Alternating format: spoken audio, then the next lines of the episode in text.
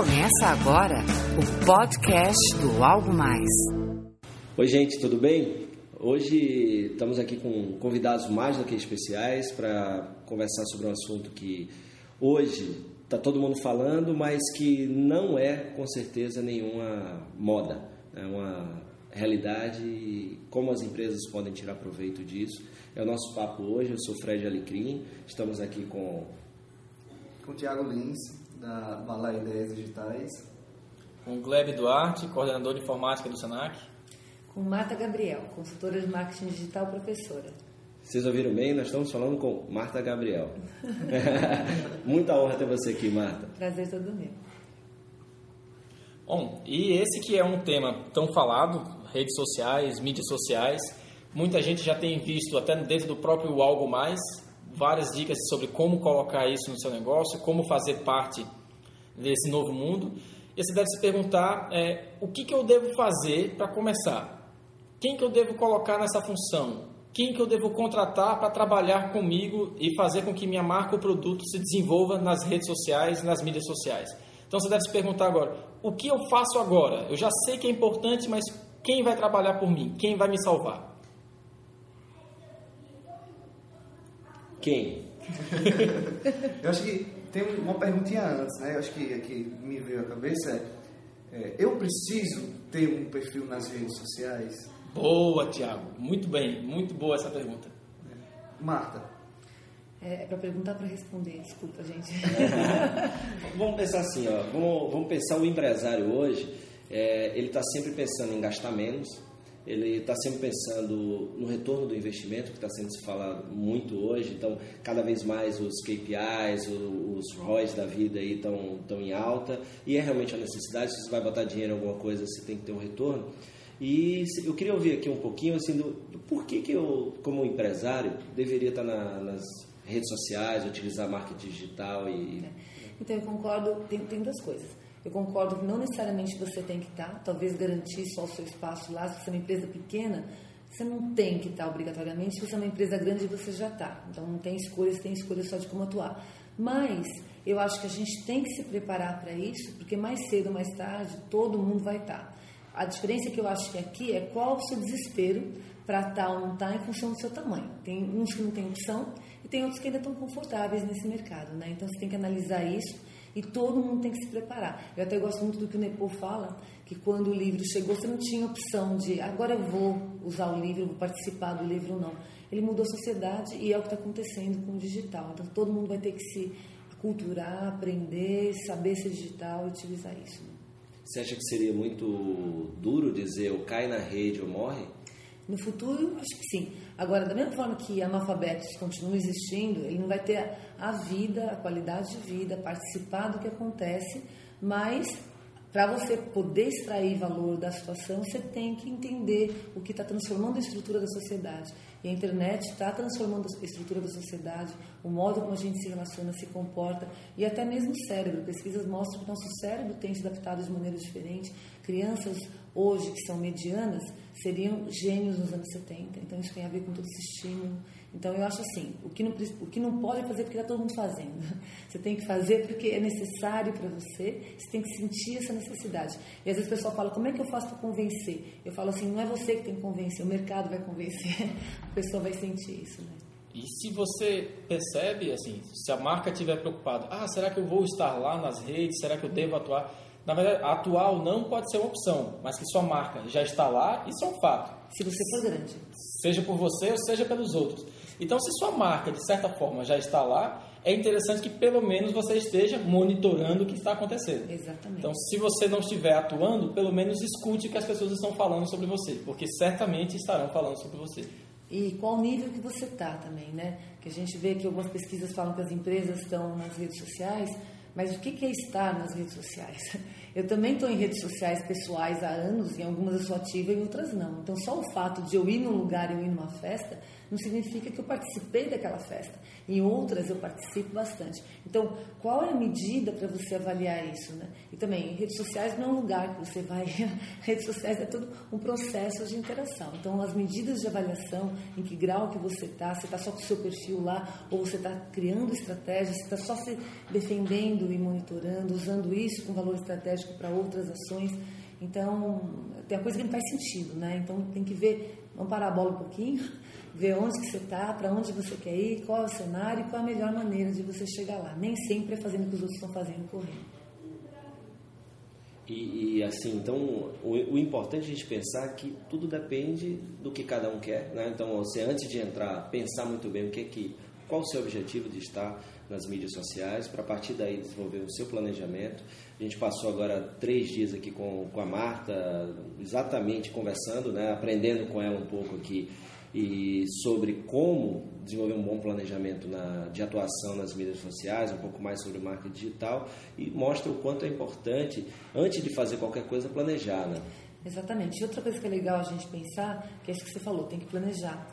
E onde que está a dificuldade? Ao mesmo tempo que as coisas sociais são bastante antigas, porque o homem é social por natureza, a gente é por natureza, toda vez que a coisa fica mais humana, fica mais complexa o ser humano traz um grau de complexidade maior. Então, o que a gente percebe é que existem menos receitas de bolo e mais você atuar, experimentar, achar o seu próprio caminho, o autodesenvolvimento. Tanto que a gente está brincando, né, Tiago, que é, é Bíblia mesmo, você fala que é Bíblia 2.0, ele está comparando com o Apocalipse. Até você podia falar dessa comparação com o Apocalipse, que eu acho muito boa.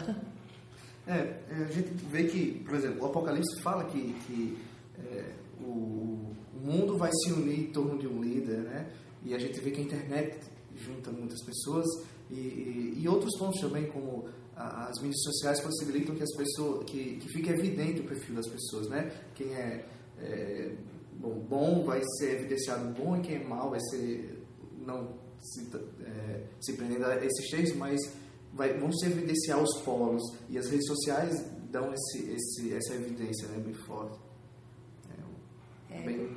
Eu concordo bastante. Eu vi falando assim que o digital, ele amplifica tanto o bem quanto o mal. E aí a distância entre o bem e o mal fica maior. Então você tem a alienação de um lado, você tem a profundidade e a iluminação do outro. Então eu gosto muito de pensar nisso, né? Até alguns questionamentos se a gente está melhorando, não está melhorando. Então o digital apenas amplifica. E é, eu acho ótima essa comparação. Apocalipse. Apocalipse, nós estamos lá. É, os potenciais com o digital são é, é ampliados e, e, realmente dão uma, uma, uma, dimensão muito maior, independente de para que lado que você quer andar. Ele sempre vai te permitir ter um desempenho muito maior, um potencial muito maior do que você teria com mídias tradicionais ou apenas com aquilo, né? Isso é, uma, isso é um fato. E, e, vocês acham que seria correto a gente dizer que quando a gente fala em ação social, né, a empresa quando, quando vai atuar seria muito mais touch do que tech? É, eu acho que tudo que envolve pessoas tem que ser primeiro touch de, do que tech. É, tem, tem um livro que é a Tecnocracia que ele fala exatamente que a, a gente está usando agora a tecnologia como fim, não como meio. E isso tem sido ruim para o ser humano. Antes a gente usava a tecnologia para ampliar nossas capacidades. Né? Então, você biologicamente não conseguia fazer, a tecnologia ampliar. Você não consegue chegar, você usa um óculos. Você quer chegar mais longe, você usa um binóculo. Você usa um telescópio, você usa um microscópio para enxergar. Agora, quando a gente começa a viver em função disso, não do ser humano, a coisa se distorce. Então, eu acho que quando você quer ter resultados, que são os resultados que fazem diferença no mundo, tem que pensar primeiro nas pessoas e usar o tech como um apoio. Tanto que uma das coisas que eu falo que eu não gosto do termo marketing digital, arte digital, papapá digital, porque existe arte, existe marketing. E o digital é um jeito de você fazer. Então, quando eu falo de arte, eu estou conectando pessoas também. E aí você usa o digital não como fim, mas como um meio de você conseguir isso no marketing é igual, é um dos canais que você pode ter. O foco é sempre no ser humano. Senão fica a pirotecnia, né? Fica tecnologia pela tecnologia e o encantamento do, da casquinha, o encantamento da maquiagem. É, isso foi interessante porque a gente vê uma preocupação muito grande das pessoas com a ferramenta, a ferramenta, a ferramenta, a ferramenta. Não é a, ferra a ferramenta, um bom conhecimento dela vai te proporcionar usá-la da melhor forma e atingir melhores resultados Mas o planejamento que você tem que ter, a estratégia que tem que ter, isso ela vai ter que existir independente se você vai usar a ferramenta A, B ou C, ou até nenhuma ferramenta, vai ser somente offline. Se você quiser trabalhar online, o bom conhecimento da ferramenta só vai te proporcionar bons resultados. Mas a estratégia, o planejamento antes, isso é independente de pensar em ferramenta ou mesmo tecnologia. E é uma coisa legal que a gente está falando de mídias sociais, mas isso já acontece com CRM. A gente tem discutido há 20 anos o CRM. E o CRM não funciona para uma boa parte das empresas porque ferramenta não falta, mas falta coração. Então, o que, que falta? A postura de você ter gestão do relacionamento com o cliente. Então, não é só você colocar uma ferramenta que permita as pessoas colocar dados. Precisa de engajamento, interesse no cliente, todo mundo numa mesmo, né, no mesmo propósito, isso que é o coração do CRM. Então a ferramenta é o cérebro, mas sem coração você não tem essa filosofia de integração. E faz 20 anos que a gente não consegue implementar CRM. Mídias sociais, eu acho que dá um salto ainda maior, porque você passa mais ainda para o lado humano. E se você não tiver quem pilote direito as ferramentas, você não chega do lado de lá, que é o coração do outro. Foi ótimo você falar agora de CRM, porque um termo que está sendo muito utilizado é o social CRM. Isso. E é o que todo mundo fala assim, não, social CRM.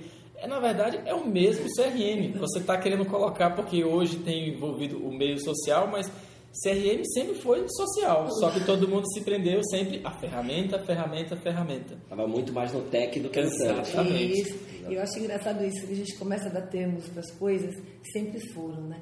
Então a gente sempre buscou, a gente sempre fez relacionamento. Aí a gente começa a criar novos nomes. Se a gente não criasse novos nomes, talvez a gente entendesse que aquilo é a mesma coisa, só utilizada de maneira diferente. E as pessoas iam conseguir fazer ligação com aquilo que elas já fazem desde que são pequenininhos, né? Eu sempre faço analogias, vocês devem ter percebido isso. né? Sempre faço analogias com coisas que a gente faz muito simples a vida inteira. E no fim a gente continua fazendo essas coisas, só que agora a gente tem a gente está empowered, né, que eu gosto de falar. A gente tem muito mais ferramentas para potencializar aquilo que a gente já fazia, mas a gente já fazia todas essas coisas, né? Então, Marcos, você acha que uma empresa que não tenha na sua essência essa preocupação humanizada, não, talvez não deva s- encarar as redes sociais? Ou...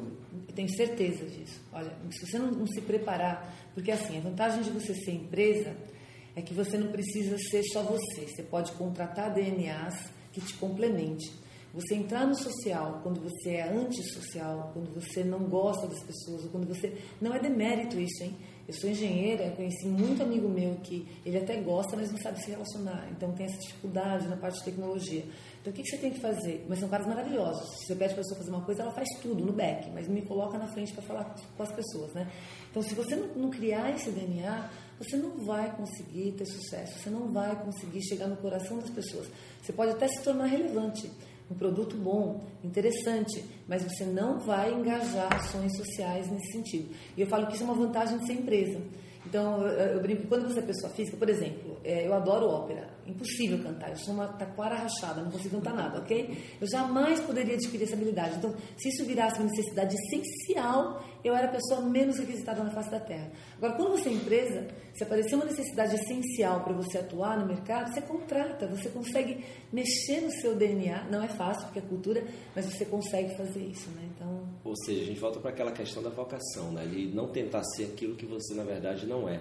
Né? Isso aí é fundamental. E, e voltando àquela questão do CRM, tem um amigo meu, o Edmond Sayane, que ele disse que CRM na verdade deveria ser conhecer realmente a moçada. né? Então, assim, a gente conhecer as pessoas com as quais a gente se relaciona, porque hoje é muito menos foco no cliente do que foco do cliente. Né? Então, é pensar como o outro, o que, que ele quer, de que maneira ele quer se relacionar com você, em que momento, que tipo de informação ele quer receber ou trocar com você, porque só assim você consegue fazer com que inspirar ele a interagir, porque participar é uma coisa, mas interagir ainda é um outro passo, Outro além, né? É você se colocar no lugar dele, ter empatia, é você realmente querer resolver o problema.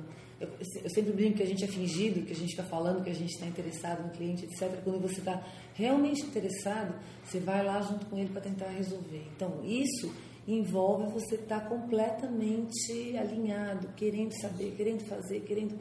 Não, não, dá para você atuar no social sem você fazer isso. E isso encanta. Então, E, e esse ambiente, esse ambiente é um ambiente extremamente propício para você criar interações com os seus clientes. Porque se existiu algum momento na história onde você teve uma abertura tão grande e uma proximidade tão grande de cliente com marca, cliente com produto, esse momento é agora. E eu acho que todo mundo está aí com uma grande oportunidade para criar um tipo de relacionamento que nunca existiu antes com seus clientes e fazer com que sua marca e seu produto tenham uma relevância na vida desses clientes de uma forma como nunca antes teve. E tudo isso está na mão dessas pessoas, só querer fazer. Uma coisa que é legal, eu acho que é interessante a gente falar quando a gente fala de empresário, de negócios, é a gente ter o foco no negócio. Isso não é você ser egoísta, você ser interesseiro. Mas uh, o social não é só para você se divertir e bater papo. Então é, é legal ficar claro aqui que se a gente não tem um planejamento, você acaba se dispersando. Eu, eu, eu costumo comparar isso com o, o, vendedor de imóveis, o corretor, que não consegue entender o que você quer. Ele pode ser uma pessoa legal, bater papo, parará, parará, mas ele não vai alavancar negócios, porque você tem que ter o foco de fazer o social com interesse em outra pessoa e alinhado com o planejamento. Então, isso é legal ficar claro, porque a gente pensa que só fala, em mídias sociais que está passando do lado de você só falar para você conhecer o processo, para um lado de você falar, engajar para atingir objetivos específicos, né? Então, por isso o planejamento passa a ser uma coisa essencial não é só você sair falando com todo mundo, etc e tal, né? Então, tem, tem que deixar isso claro, que é uma das coisas que os empresários reclamam, e acho que eles têm razão de reclamar, porque toda vez que a gente vai falar, tem esse lado que engaja e por isso você vai ganhar capital. Mas se você não engajar correto, você gasta muita energia e você não converte isso em capital. Então eu acho que nesse sentido tem que ter é, esse foco mesmo com, com planejamento e objetivo. É, a gente abordou temas que, que, ah, eu preciso de rede, não preciso de rede, discutiu, mas enfim, eu sou um empresário, me decidi é, ter uma, entrar nas redes sociais e, e aí agora eu pergunto como faço, qual o primeiro passo a dar, como é que eu faço para chegar a, a, a, iniciar um trabalho nas redes. E até pegando o que você faz, é, o que, que é terceirizável, vamos dizer assim, né? o que, que eu posso delegar para uma empresa, o que, que eu tenho que fazer dentro de casa. Né? E o papel do estagiário? As estagiárias não, não, gostam de mim. É, então, eu acho que tem três tamanhos de empresa. Quando as empresas são grandes, elas têm condições de habilitar o público interno, ganhar experiência começar a fazer internamente, pelo menos a primeira etapa, que é você ganhar presença, ouvir, aculturar todo mundo, para numa sequência com consultorias, porque tem muitas especificidades, você desenvolver um plano e dividir a lição de casa. Eu acho que o trabalho é, bem feito ele envolve inteligência compartilhada entre agência, consultoria e a, o público interno. Empresa média, às vezes não tem tanta grana para investir. Então, Primeira coisa, eu falo sempre isso, empresas 2.0 são formadas por pessoas 2.0. Então, tem que fazer esse investimento na educação mínima interna, que não adianta você contratar uma agência, uma consultoria, se você não tem respaldo interno para dar sequência nisso. Mas muitas vezes nas médias, você tem menos recursos, você vai ter que fazer uma coisa menor, aprender em casa, mas talvez eles façam, você só coloca conteúdo, só auxilia no conteúdo. E a pequena, às vezes a situação é a contrária, porque o cara, ao contrário, o cara não consegue contratar, ele não tem grana para pagar um consultor, para pagar uma agência, etc e tal. Então, eventualmente, ele tem que incluir isso no DNA dele. Ele tem que ele mesmo aprender que foi o que aconteceu com marketing de busca, que foi o que aconteceu com blog, que foi o que aconteceu com algumas áreas. Ele Ou seja, ele faz... coloca entender isso com mais canais de touchpoints da empresa. Isso, e aí ele, deve, aí ele talvez faça isso com ações, isso é a realidade dele, né? com ações mais isoladas, mas ele precisa entender, porque ele não vai ter dinheiro para trazer grandes consultorias ou grandes fases de um processo. Isso é pensando que, quando você vai começar, as três coisas que a gente fala que em qualquer estratégia envolve, que é objetivo, análise do ambiente e recursos, recursos são importantes sim. Se você não tem, você vai ter que fazer mais mágica nesse processo. Então, você vai ter que fazer um esforço maior para você entender desse cenário, para você poder fazer. E o que, que você pode terceirizar ou não, mesmo na empresa grande. Tem coisa que dá para você precisar. Por exemplo, uma promoção que você vai fazer, uma promoção ela tem um conteúdo muito específico, já planejado isoladamente. Dá para uma agência fazer inteiro, não precisa alguém da empresa fazer, porque já planejou esses conteúdos. Agora, coisas que são perfis de Twitter, por exemplo, que são continuidade de relacionamento, plataformas e não ações de campanhas isoladas, eu acho muito difícil você conseguir terceirizar esse tipo de, trabalho, porque envolve as coisas da empresa que você precisa colocar para fora, né? Então tem, eu acho que a coisa mista, mas eu acho que não dá para ser 100% terceirizado. E acho que muito erro que acontece é por causa do 100% da terceirização, deixa todo para o outro profissional fazer. E, e, além disso, tem muito erro, e você falou, frisou muito a importância disso, que é a falta da elaboração de políticas de uso. Né? Isso, exatamente. Se você não tiver política de uso, tanto para funcionário com uso normal, tanto quanto para as estratégias. Eu ouço muito, muito, em muitos eventos, o pessoal falar: não, você tem que liberar a internet para todo mundo. Isso é um absurdo os funcionários não liberarem. Que é, eu, eu, eu, sou contra isso. Até outro dia eu vi uma, uma, no mesmo painel que estava falando no evento de inovação, a IBM falou no mesmo painel que eu, e ele trouxe estatísticas mostrando que a produtividade cai. Se você não educar antes, cai. Então eu sou a favor de você dar liberdade, desde que primeiro você deu educação. Então se você começar a abrir redes sociais para todo mundo, sem você ter educado, criado políticas e o que, que você pode fazer, o que, que você não pode, que você vai simplesmente cair a produtividade e correr o risco do pessoal colocar coisa para fora sem saber, é, ou seja, por ingenuidade.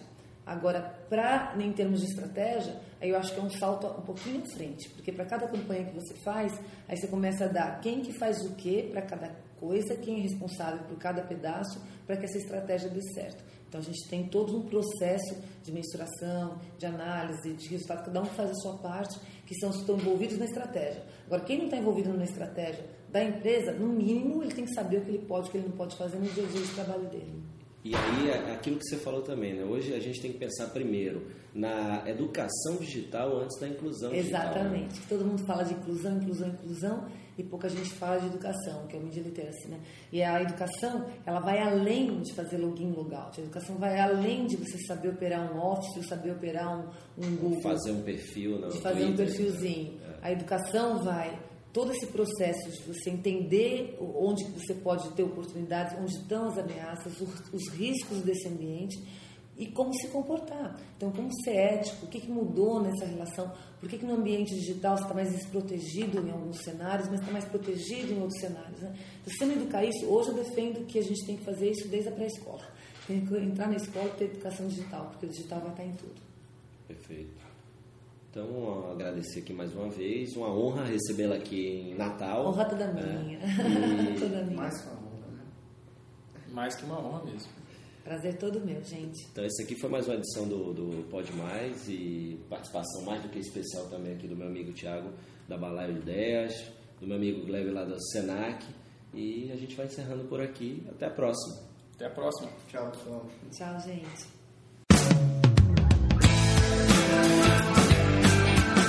Você acabou de ouvir o podcast do Algo Mais.